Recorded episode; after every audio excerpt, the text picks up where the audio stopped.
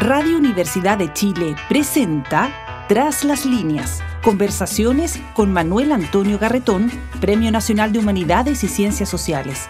Programa producido en el Departamento de Sociología de la Universidad de Chile con el auspicio del Centro de Estudios de Cohesión y Conflicto Social, COES. Muy buenas tardes.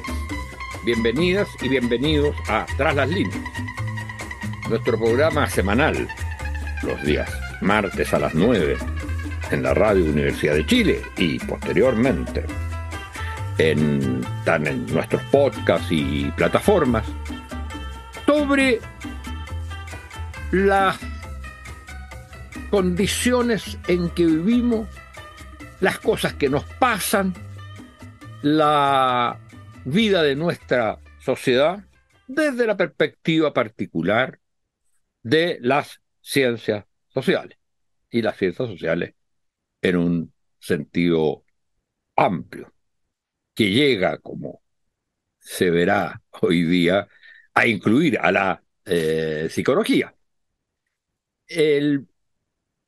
tenemos hoy día un invitado especial para discutir un eh, tema que ha sido objeto de múltiples discusiones eh, pero que también ha sido objeto de múltiples estudios. Eh, y que eh, ahora acaba de ser objeto de un estudio muy contundente, porque es un estudio longitudinal, es decir, toma una muestra durante varios años a veces tiene que reemplazar a alguno de los que están en la muestra, pero lo va, eh, lo va interrogando y le va sometiendo preguntas, le va haciendo encuestas a lo largo de varios años. Lo que permite entonces, si la muestra es representativa del país, eh, prácticamente hablar de lo que pasa en el país. Porque es la misma gente, no es que cada vez hace un muestreo distinto, sino es la misma gente que es entrevistada eh, cada vez. Y eso permite ver consistencia, ver los cambios en los comportamientos, eh, etc. Esto lo hace el Centro de Estudios y de Conflicto y Cohesión Social, el COES, que es uno de los organismos que además, entre muchas otras cosas, patrocina nuestro programa y por lo tanto hemos tenido siempre, eh, tratamos de tener invitados eh, e invitadas de ese centro. Y una de las cosas que ha hecho es este estudio dentro de los múltiples estudios que tiene, las distintas áreas que tiene, es esta, su joyita, digamos, es este estudio longitudinal. Y entonces lo que hizo en el informe, que acaba de darse a conocer la semana pasada, eh, esta semana, eh, es estudiar el comportamiento respecto al eh, plebiscito que tanto sorprendió, para tratar de entender qué es lo que ocurrió ahí, pero básicamente a partir no de un análisis político general, sino de la posición de los entrevistados y con un especial énfasis en eh, lo que eh, fueron los, lo que representarían a los nuevos votantes, aquellos que nunca habían votado antes o muy escasamente.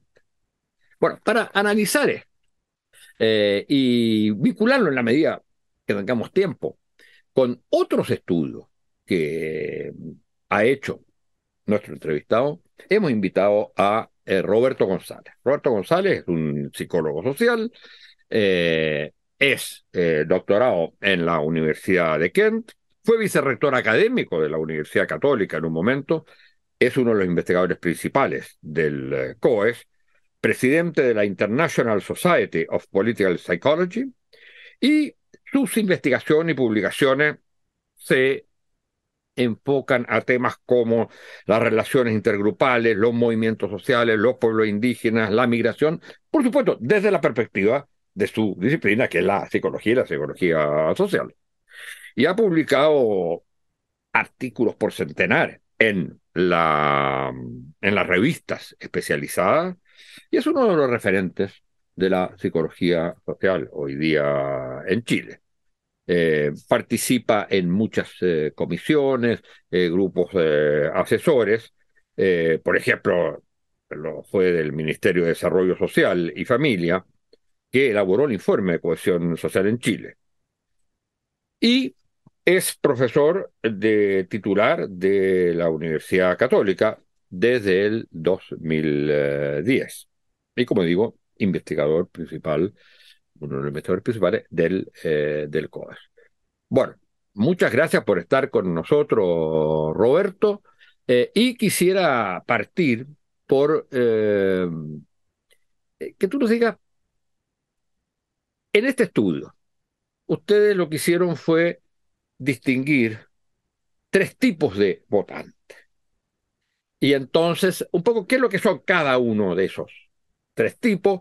Eh, para después ver qué pasó con aquel tipo que coincide, por decirlo así, con los 4.300.000 que eh, votaron por primera vez.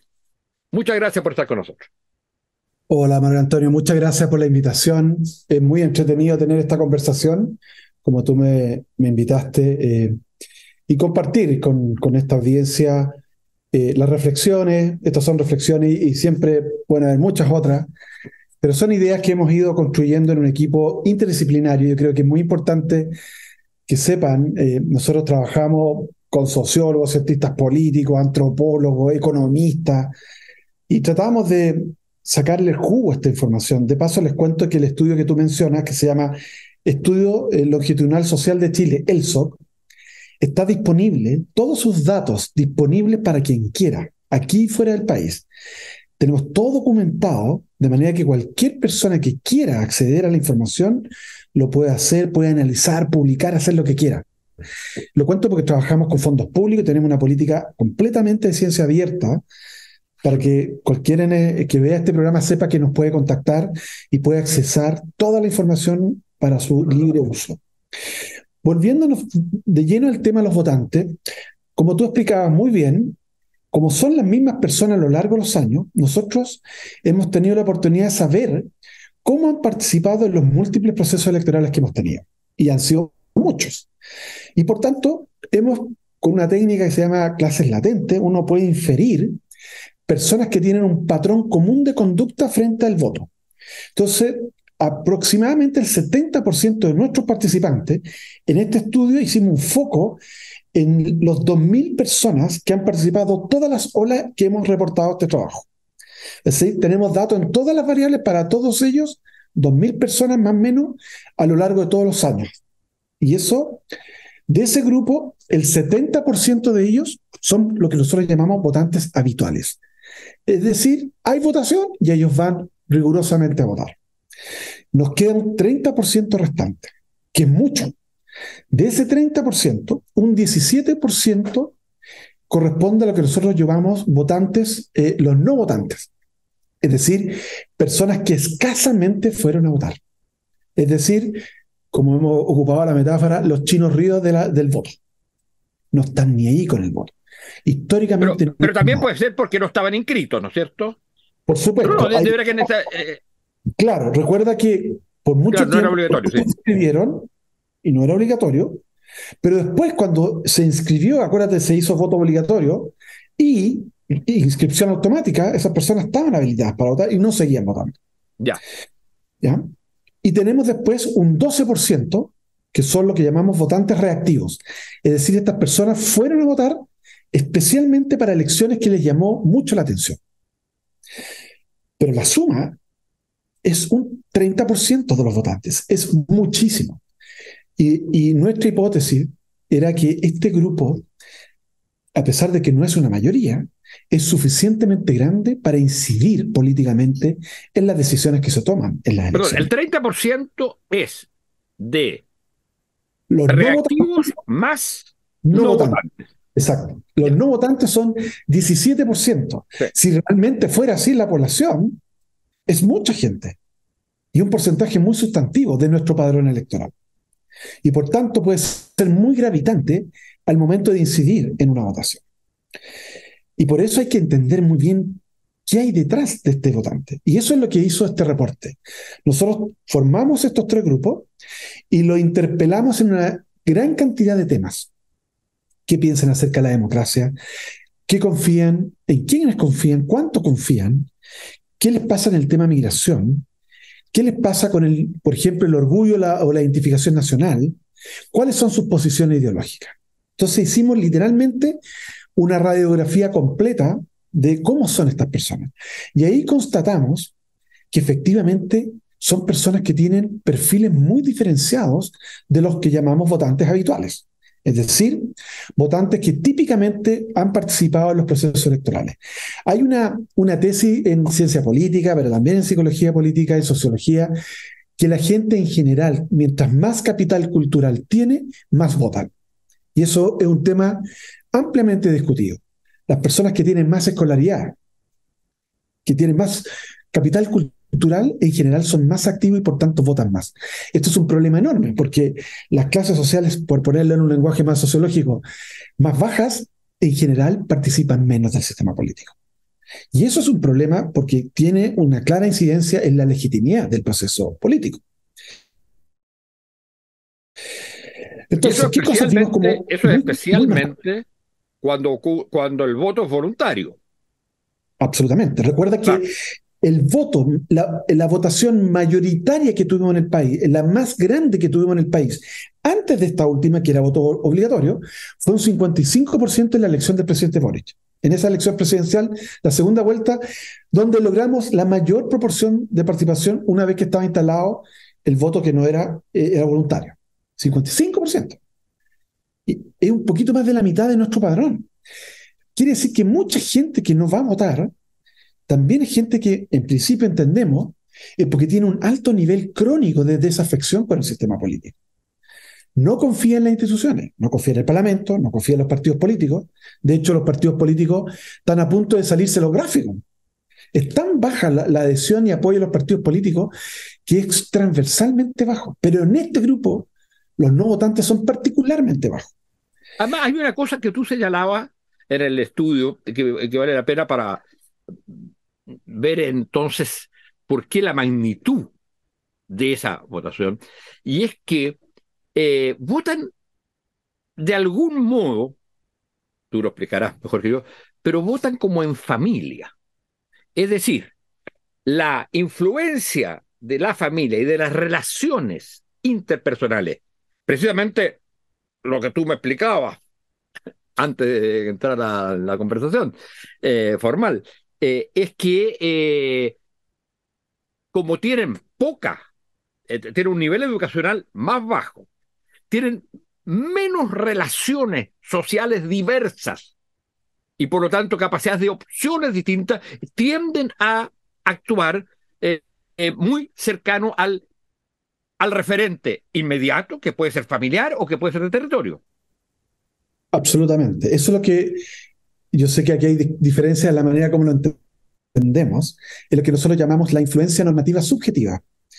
Correcto. Y es lo que hemos, estudiado en múltiples oportunidades, donde las personas en el fondo actúan, en este caso votan, por ejemplo, en función de lo que ellos ven, sus familiares o amigos directos hacen.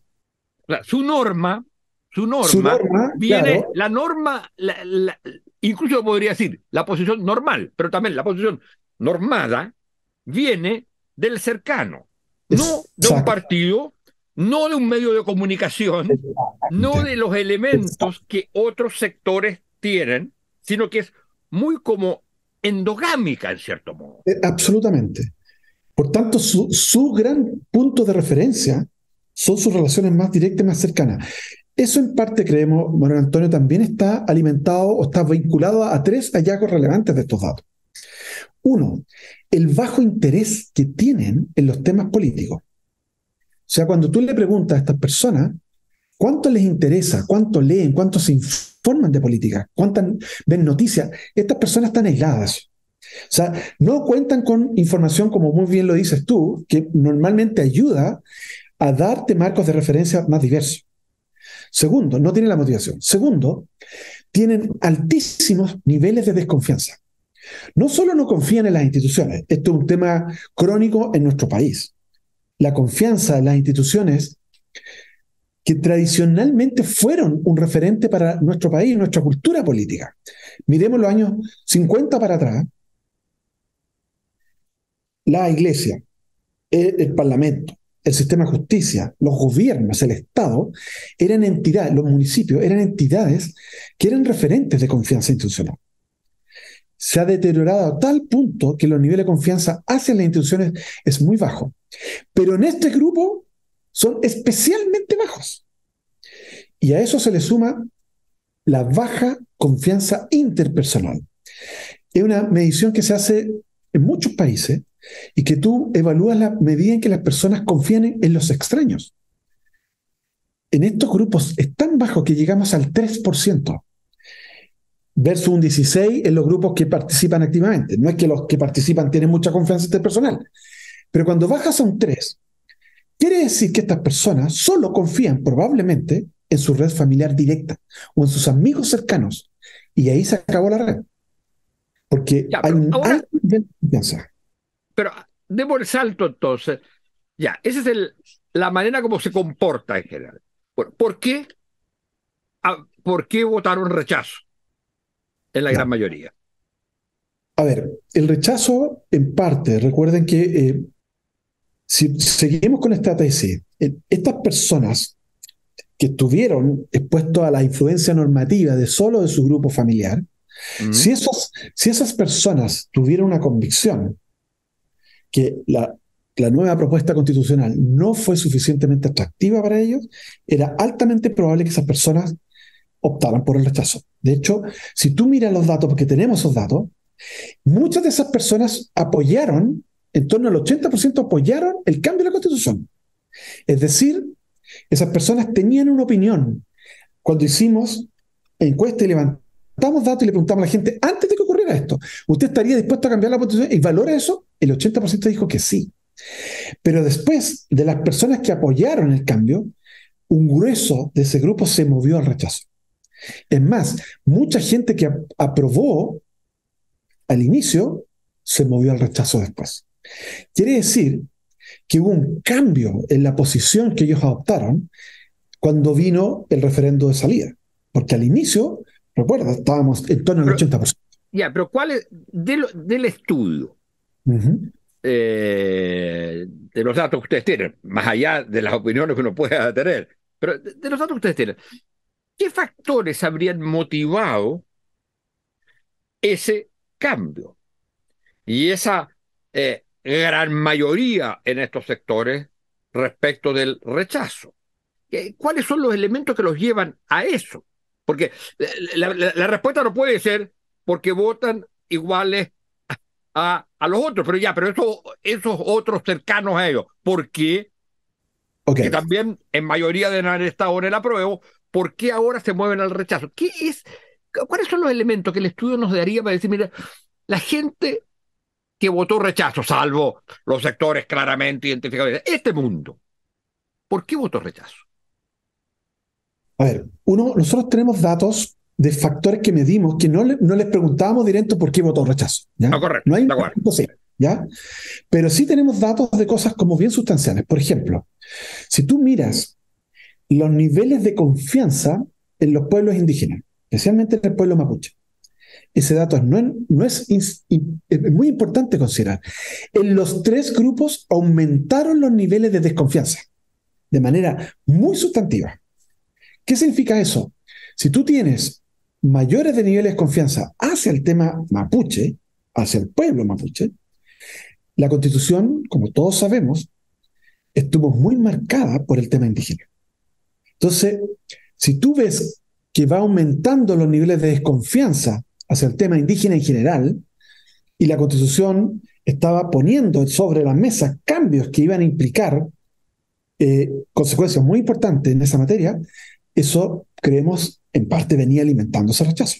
Acuérdate ahora, pero ahora explícame, ahora explícame por qué en el pueblo, en los pueblos, en el pueblo indígena, en el pueblo mapuche, claro. hubo un rechazo eh, tan eh, tan, tan alto.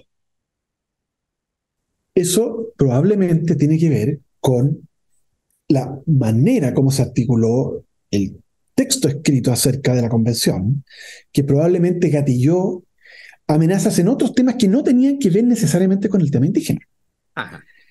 Entonces, yo creo, esto es una, lectura que hemos hecho de muchas reflexiones, el texto tenía tantos ángulos por el cual podía ser eh, atacado o cuestionado, es una mejor palabra, que había gente que lo rechazó no por el tema indígena, porque estaba muy de acuerdo con eso, pero lo rechazaba por el tema de agua, o lo rechazaba por el tema de salud, o lo rechazaba por el tema de vivienda. Te estoy inventando, porque en el fondo eran tantos temas que distintos sectores de la población tenían preocupaciones, que finalmente la gente del mundo agrario, del mundo del campo, su gran tema era el agua.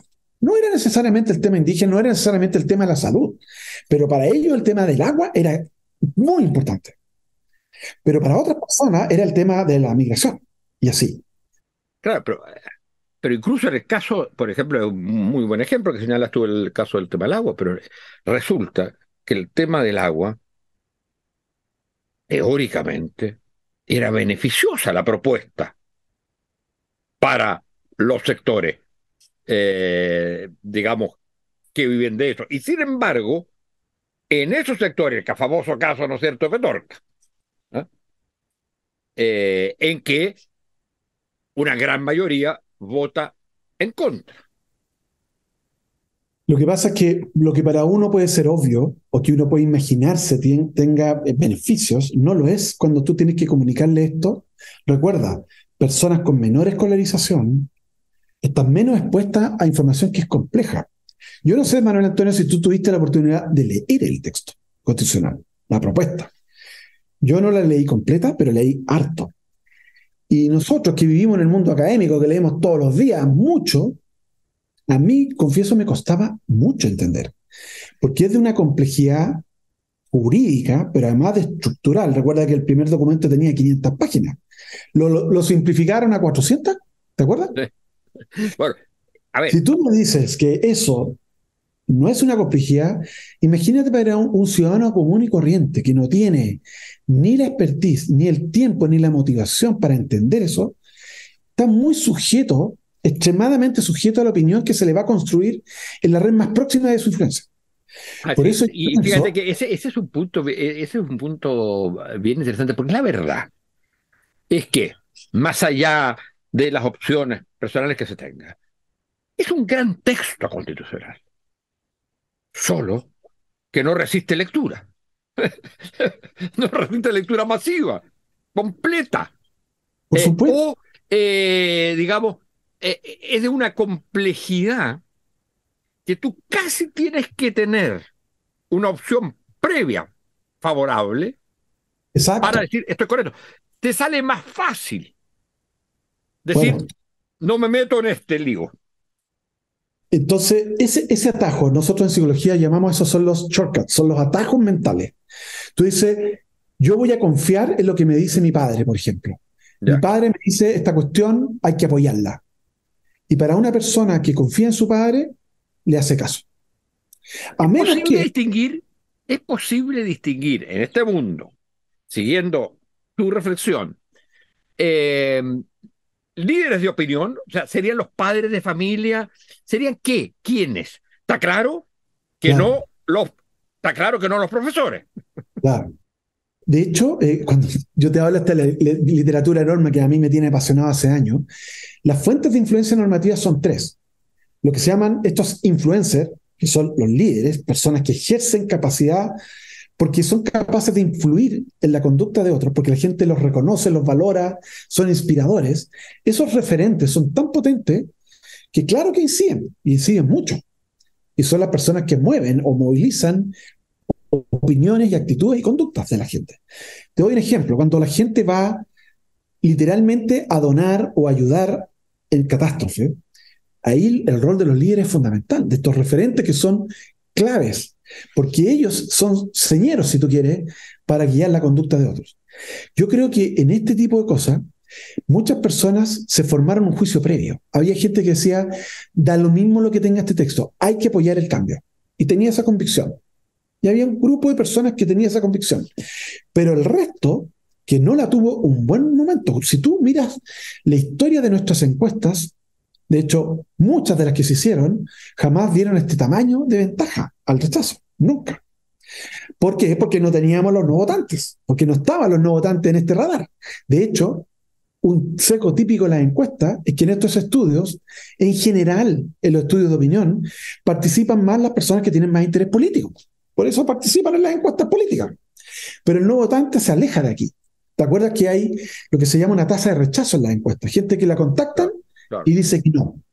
Mi sospecha que muchos de los que no votan no están en las encuestas cuando hacemos la estimación de la opinión pública en los procesos eleccionarios. Pero en este estudio, dado que los venimos siguiendo hace mucho tiempo, tenemos a esas personas y nos da esa enorme posibilidad de entender qué hay detrás. Ahora, sí, dale. Ahí, hay, ahí hay un punto que todavía eh, el porcentaje de gente que vendría a ser lo que se llamaba votantes, eh, los no votantes, los no votantes, 17%. Ya, pero ¿no es mucho mayor?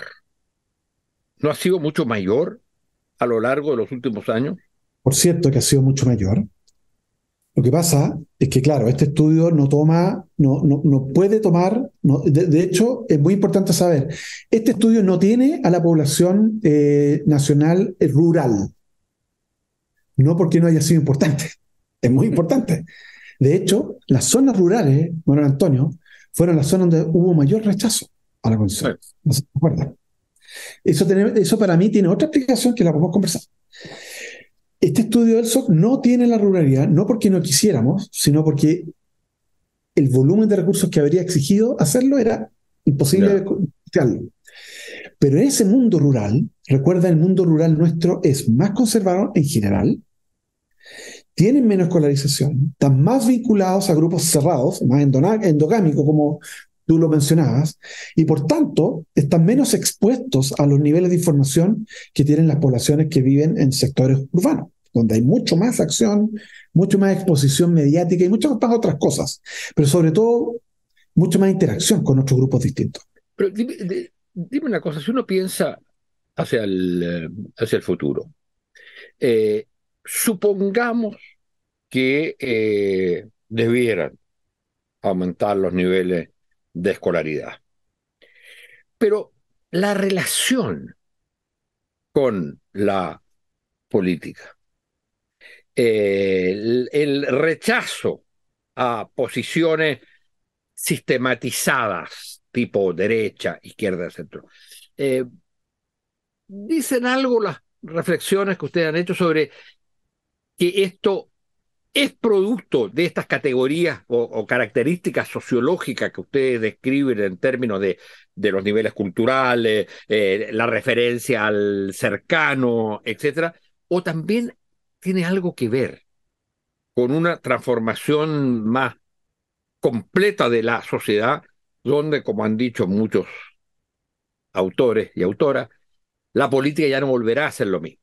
Y la gente se va a guiar por patrones particularistas, eh, como por ejemplo el caso de, este público que estamos eh, analizando. Dicho de otra manera, este público que estamos analizando no será el público del futuro y ya no por los problemas de déficit cultural que pueda haber, sino por el contrario, porque se incorporaron a un tipo de sociedad en que lo político ya no expresa o no canaliza lo que la gente piensa o quiere respecto a una sociedad? Es una pregunta bien interesante. Lo que sí sabemos en general, y lo hablamos al inicio, mientras más nivel de escolarización tiene la población, esas personas en general están más involucradas en las decisiones políticas, en general. Si tú miras cualquier país, gente con más escolaridad, más educación, sobre todo nivel de educación superior, esa gente está mucho más activa en general. Lee más, informa más, conversa más de política, vota más, etc. Entonces, y, la fluctuación en esos niveles es menor. La fluctuación, el paso de derecha a izquierda o de izquierda a derecha, etc. Pero mira, más de un 40% de nuestros participantes han cambiado su posición ideológica desde el 2016 ahora. Más del 40%. Todo el tiempo la gente piensa que la posición ideológica es estable y no lo es. O sea, de hecho, lo que se sabe, sabemos que con la edad las personas tienden a hacerse más conservadoras. Siempre. Y está muy documentado. Y las posiciones de, de izquierda, estoy hablando de gente que era de izquierda el 2016 y se mueve hacia el centro o incluso hacia la derecha el 2022. Esa movilidad en la posición ideológica también tiene un correlato en la conducta del voto y en las cosas que apruebas y rechazas. Un ejemplo importante que tenemos acá, Manuel Antonio, que por eso creo que hay que ponerlo, ¿sabe un elemento que es común para todos estos tres grupos? Tienen altísimo nivel de identificación nacional y orgullo nacional. Yo creo que... ¿De cuál grupo? ¿De cuál grupo estamos hablando? Los tres, votantes activos, reactivos, los habituales y los no votantes. Así. Todos tienen alto nivel de orgullo nacional. Se identifican con Chile. Mira qué interesante esto, porque no hay un cuestionamiento al sentido de pertenencia a identidad nacional. Uno podría pensar que los países que tienen, deterioran su sentido de pertenencia nacional, le importa un bledo lo que pasa el resto del país. Pero aquí es muy alto. Yo creo que otro elemento muy sensible que estuvo en la discusión constitucional fueron la cantidad de eventos que marcaron o incrementaron los niveles de amenaza percibida al concepto de nación. ¿Te acuerdas cuando Mira, vino qué- la, mira toda la controversia por el tema. tema, toda la controversia por el himno nacional, ¿te acuerdas? Sí. Cuando se incluso se llegó a su- sugerir que iba a salir la palabra Chile del, del texto constitucional, ¿te acuerdas de esa discusión? Sí. Después tuvimos ese acto cultural, como lo llamaron, en Valparaíso, ¿te acuerdas? ¿Cómo olvidarlo? Sí. Todos esos elementos que son simbólicos, en alguna medida tocaron una fibra muy relevante de la identidad nacional, de, de todo Pero esto. y en la medida que es relevante, es que eso es muy importante lo que estás diciendo, porque en la medida que es relevante, puede marcar un punto no retorno. Exacto. Es decir, esto me lo tocaron, hay una cantidad de otras cosas que me importa y que, que me parece bien, pero esto no. Mira, la plurinacionalidad, que es un concepto muy interesante porque abre el espacio a tener la concepción y entender que en nuestro país conviven varias naciones, Claro. per se activó, asumimos, ciertos niveles de amenaza en la población que se imaginó que Chile iba a perder sus referentes de identidad nacional, su modo de ser chileno, su sentido de pertenencia chileno. Entonces, yo creo, es una, te voy a decir una, aventurar una hipótesis más global, eh, Manuel Antonio. Creo que el proceso constituyente y la manera como lo llevamos a cabo, de hecho, todos nuestros participantes exhibieron altos niveles de desconfianza de la, institucionalidad de la convención. Desconfiaban de quienes estaban redactando el texto. Alto. Te hablo que los que votaban activamente eran un 65%, pero llegó a más de 80% en los no votantes. O sea, si tú no confías en el órgano que está elaborando, ¿cómo vas a confiar en el producto que genera ese órgano? ¿Y cómo medías de confianza? ¿Con la pura pregunta o había alguna manera de, más compleja de preguntarlo? No, no, no. ¿Cuánto confía usted en la, en la con- en la convención constituyente? La gente Ah, decía poco, muy poco. Pero fíjate lo que quiero decir. En el fondo, esto fue una suerte de experimento social.